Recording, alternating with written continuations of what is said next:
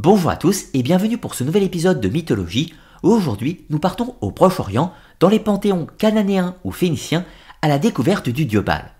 Dans un premier temps, nous allons observer le récit mythique de cette divinité avec toutes les allégories ou toute la symbolique qui entoure le personnage, mais pour aller plus loin, nous allons également nous intéresser aux controverses du dieu Baal. Qu'est-ce que j'entends par là? Eh bien tout d'abord, Baal n'est pas le nom d'une divinité à proprement parler, c'est bel et bien un titre que l'on va pouvoir accoler à différents dieux dans ce Proche-Orient, comprenez le monde cananéen, phénicien, mais également hébreu. Et puis, pour finir, nous terminerons avec la figure du dieu Baal, qui va donner naissance dans une certaine mesure à la figure du diable sous le nom de Belzébuth.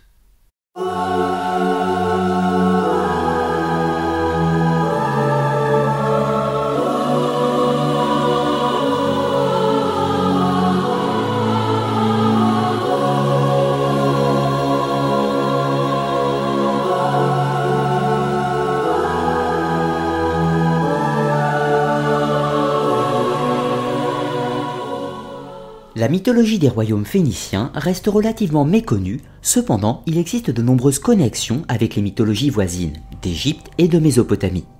Le cycle de Baal est le plus connu des mythes qui nous soient parvenus de cette mythologie. Il relate l'affrontement du roi des dieux avec les puissances chaotiques. Elle, le dieu suprême, décide de laisser la souveraineté du monde à Yam, le dieu de la mer. Mais la décision ne convient pas à tout le monde et particulièrement à Baal, le dieu de l'orage l'Assemblée des dieux ne souhaite pas s'attirer le courroux du Dieu suprême et décide à l'unanimité de capturer le rebelle afin de le livrer au Dieu de la mer, qui s'empresse de le faire enfermer le fauteur de troupes dans une geôle. L'affaire aurait pu s'arrêter là si le dieu Kotar n'avait décidé de venir en aide au dieu Baal. Il le libère et lui fabrique deux puissantes massues afin de canaliser la puissance de ses éclairs. Baal s'empresse d'aller affronter Yam, il l'assomme d'un coup de massue et l'achève avec la deuxième main. L'Assemblée des dieux ne souhaitait pas attiser le conflit et proclame Baal seigneur des dieux malgré la décision du dieu suprême.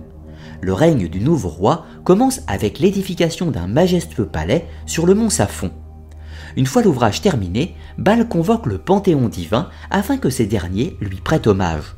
Tous acceptent volontiers, à l'exception de Mot, le dieu de la mort qui revendique lui aussi la souveraineté du monde et l'héritage de Elle. Baal ne peut laisser passer cet affront et prend la route des enfers afin de combattre son nouvel ennemi, mais au bout de quelque temps, le dieu Baal ne revient pas du monde souterrain, et le panthéon divin commence à croire à la défaite du nouveau roi. La terre était en grand danger, car le dieu de l'orage était responsable des pluies et donc de la fertilité des sols. Son absence plongeait le monde dans la famine. Les hommes cessent de rendre hommage aux dieux et le chaos se répand sur toutes les contrées, menaçant l'équilibre divin. Les dieux décident d'intervenir et partent à la recherche de Baal. La déesse Anat prend la route des enfers pendant que Shamash, la déesse du soleil, le cherche sur terre et dans les cieux. Anat, la sœur de Baal, réussit à trouver la trace du roi des dieux, qui était maintenu captif par le terrible Mot. La déesse réussit à distraire le dieu de la mort suffisamment longtemps pour que Baal puisse s'échapper du monde souterrain. La victoire n'était pas acquise pour autant, Baal allait devoir affronter Mod de nouveau. Le combat est titanesque et dure plusieurs jours. Finalement, les dieux finissent sur un match nul. Mod accepte la souveraineté de Baal en tant que roi des dieux, mais seulement pendant une courte période de temps. La situation reste précaire. Chaque année, le combat reprend entre les deux ennemis. Chaque printemps, le dieu Baal repousse le dieu de la mort dans son royaume, mais chaque automne, c'est le dieu Mot qui l'emporte et emprisonne Baal aux enfers. Celui-ci devra alors attendre sa prochaine résurrection au printemps suivant. Le récit que je viens de vous présenter est issu de la cosmogonie des Phéniciens, des Cananéens, mais se retrouve également dans la cité d'Ougarit. De ce fait, c'est l'archétype principal que l'on va retrouver dans tout le Proche-Orient et qui montre ce cycle perpétuel de mort et de résurrection ou également de passage des saisons avec la mort de Baal au moment de l'automne et sa résurrection au printemps. D'ailleurs, on peut immédiatement faire un petit comparatif avec les trois divinités masculines principales qui vont nous intéresser dans ce récit, à savoir le dieu Baal, le dieu Mot, le dieu de la mort, et le dieu Yam, le dieu des océans ou des mers. Là, on peut faire un comparatif avec la mythologie grecque, avec les trois enfants euh, masculins de Chronos, à savoir Zeus, le dieu du ciel, que l'on peut comparer à Baal, Poséidon, le dieu des mers et des océans et des tremblements de terre, que l'on peut comparer à Yam, et en troisième figure, Hadès, le maître du royaume des morts, que l'on peut comparer à Mot. Donc, ces trois divinités qui se partagent le monde dans la mythologie grecque, eh bien, se retrouvent de façon équivalente au Proche-Orient, avec la figure de Baal pour le ciel, de Yam pour les mers et de Mot pour le royaume des morts. Ensuite, la quatrième figure qui nous intéresse dans la mythologie du Proche-Orient est la figure de El, le dieu suprême, celui qui précède tous les autres. Comprenez que Yam, Mot et Baal sont les enfants de El. Et toujours en reprenant la cosmogonie à Ougarit, on va appeler tous ces enfants de El les Elohim, qui veut dire les enfants de El tout simplement. Là, on peut faire une comparaison avec la mythologie mésopotamienne. Le dieu suprême dans les mythes mésopotamiens est le dieu Anu ou An. il va avoir différents enfants, Enlil, Enki et j'en passe, et ces différents fils vont être appelés les Anunnaki, qui veut dire les enfants de An ou les enfants de Anu. Donc on voit encore un mythe équivalent au Proche-Orient et en Mésopotamie avec Anu et El et leurs enfants respectifs sous des noms variables, hein, Baal, Mot, Yam, etc. ou Enlil, Enki, etc. etc. etc. Donc là, vous voyez tout, tout à fait la même construction. Ensuite, on peut faire une autre comparaison. Dans la Bible, on va retrouver ce terme de Héolim. Éolim qui pose certaines interrogations. Certains vont vous dire que c'est le nom de la divinité euh, centrale, et d'autres vont vous dire que ça euh, définit un pluriel et donc plusieurs divinités. Ce qui, dans la cosmogonie des Hébreux, pourrait s'expliquer par sa paternité euh, avec les mythes cananéens de façon plus générique, où en effet, dans les mythes cananéens, Héolim représente les enfants de El. Et de ce fait, par transposition, dans le monde hébraïque, Elohim est devenu une divinité unique par contraction due à la transformation entre le polythéisme et le monothéisme. D'ailleurs, nous allons pouvoir faire une autre comparaison entre les mythes hébreux et les mythes cananéens avec la figure de Yahvé chez les Hébreux et de Asherah, sa parèdre, une divinité féminine qui apparaît dans le panthéon hébraïque.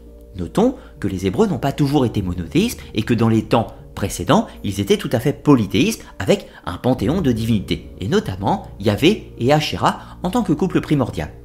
Eh bien, chez les Cananéens, nous retrouvons la même chose avec Baal et Anat, qu'on appelle également Astarté, suivant les différentes cosmogonies phéniciennes, ougarides, cananéennes, etc., etc. Donc nous avons un comparatif. Et là, on peut arriver à la question du titre de Baal. Car je vous rappelle que Baal n'est pas à proprement parler le nom d'un dieu, mais bel et bien un titre qui se traduit par Seigneur. C'est ainsi suivant, les différentes cosmogonies, les panthéons et suivant les différentes villes, on va accoler le mot de Baal à une divinité. Ainsi, on va retrouver différents noms, par exemple Baal Melkart chez les Phéniciens, Baal Adonis, Baal Eshmun, Baal Zebug, Baal Yahvé chez les Hébreux. En fait, Baal Yahvé, ce n'est pas une insulte, ça veut simplement dire le Seigneur Yahvé, ou le Seigneur Dieu, si on était dans le cadre d'un monothéisme. Donc, c'est pour cela qu'on va retrouver dans la Bible certaines injonctions qui nous disent qu'il ne faut pas vénérer les différents Baals. Les différents Baals comprenaient la divinité suprême des différentes villes cananéennes, phéniciennes, philistines, etc. etc. Sous-entendu, dans la Bible, il ne faut vénérer que le seul et unique véritable Baal, à savoir Baal Yahvé. Donc, ceci est bel et bien un titre. Maintenant, au-delà des controverses nominatives, ce qui nous intéresse, c'est le symbolisme autour de la figure de Baal. D'ailleurs, cette épopée mythologique s'appelle le cycle de Baal. Donc, comment cela s'articule? Baal est le dieu du ciel, mais surtout la manifestation temporelle du pouvoir du soleil et de la fertilité. Or, ce dernier va mourir. Il meurt au moment de l'automne, et dans le monde des morts, sous la domination de Mot, c'est l'automne, c'est l'hiver, et ensuite il va sortir des enfers au moment du printemps, au moment de l'équinoxe, et va pouvoir régner de nouveau sur le monde pendant une période, donc ce sera le printemps et l'été. Donc le cycle de Baal, c'est avant tout le cycle des saisons et de la mort et de la résurrection du soleil. Donc un symbolisme qu'on va retrouver d'ailleurs dans d'autres mythes. C'est l'histoire d'Adonis qui va mourir au moment de l'automne pour rejoindre le royaume de Perséphone et qui va ressusciter au printemps et qui va pouvoir retourner sur Terre pour être en compagnie d'Aphrodite, de l'amour. On va retrouver le cycle de Tammuz, donc Tammuz dans les mythes mésopotamiens, ou Dumuzi encore, si on l'appelait en, sumérien, euh, Dumuzi ou Tammuz qui est l'époux d'Ishtar ou d'Inanna, qui va mourir au moment de l'automne et qui va ressusciter au moment du printemps. On peut citer encore une fois un mythe équivalent, cette fois-ci féminin, avec le rapt de Perséphone, donc euh, Perséphone, la fille de Déméter, qui est capturée euh, par Hadès, qui va dans le royaume des enfers. Elle est libérée après euh, suite de tout un tas de péripéties par sa mère Déméter. Et donc, à la fin, il y a une sorte de consensus qui est trouvé entre Déméter et Hadès, où Perséphone va passer 6 mois de l'année dans le monde des vivants et 6 mois dans le monde des enfers. Encore une fois, c'est ce cycle des saisons. Donc, souvent, et notamment au Proche-Orient, c'est l'archétype central, le mythe fondateur, le cycle du temps, le cycle du soleil, le cycle des saisons ou de l'année solaire, tout simplement et Baal est la figure centrale, la manifestation du soleil et également de la pluie, c'est-à-dire du pouvoir de fertiliser le sol et donc qui peut apporter les bienfaits sur Terre. Pour pousser la comparaison, nous pourrions également faire une association entre le personnage de Baal avec sa mort et sa résurrection, avec le personnage de Mitra dans le mitraïsme, le culte à mystère du même nom, mais également avec le Christ, Jésus-Christ qui doit mourir et ressusciter, même si toute la phase euh, symbolique se passe au moment de la Pâque ou au moment euh, de l'arrivée du printemps, si vous voulez plus simplement. Mais encore une fois, l'archétype central est fondamentalement le même. Et cela nous pose la question suivante, comment Belzébuth, ce démon, ce roi ou ce prince de l'enfer, puisse ses origines dans la figure de Baal Eh bien, comme je vous l'ai dit préalablement, Baal est un titre. Et chez les Philistins, qui sont un peuple ennemi des Hébreux, la divinité principale s'appelle Zeboug. Et donc, forcément, si on accole le titre de seigneur, cela donne Baal Zeboug, et cela va devenir par déformation le fameux Bel Zébut. Eh bien, là, vous avez tout à fait l'illustration d'une divinité d'un panthéon polythéiste qui est devenu un démon par glissement dans le monde du monothéisme. Dans tous les cas, j'espère que vous aurez apprécié la découverte du cycle de Baal. Pensez comme d'habitude à liker, commenter et partager la vidéo. Et vous pouvez également me soutenir sur Tipeee si vous en avez le désir, ce qui me permet de continuer mon activité.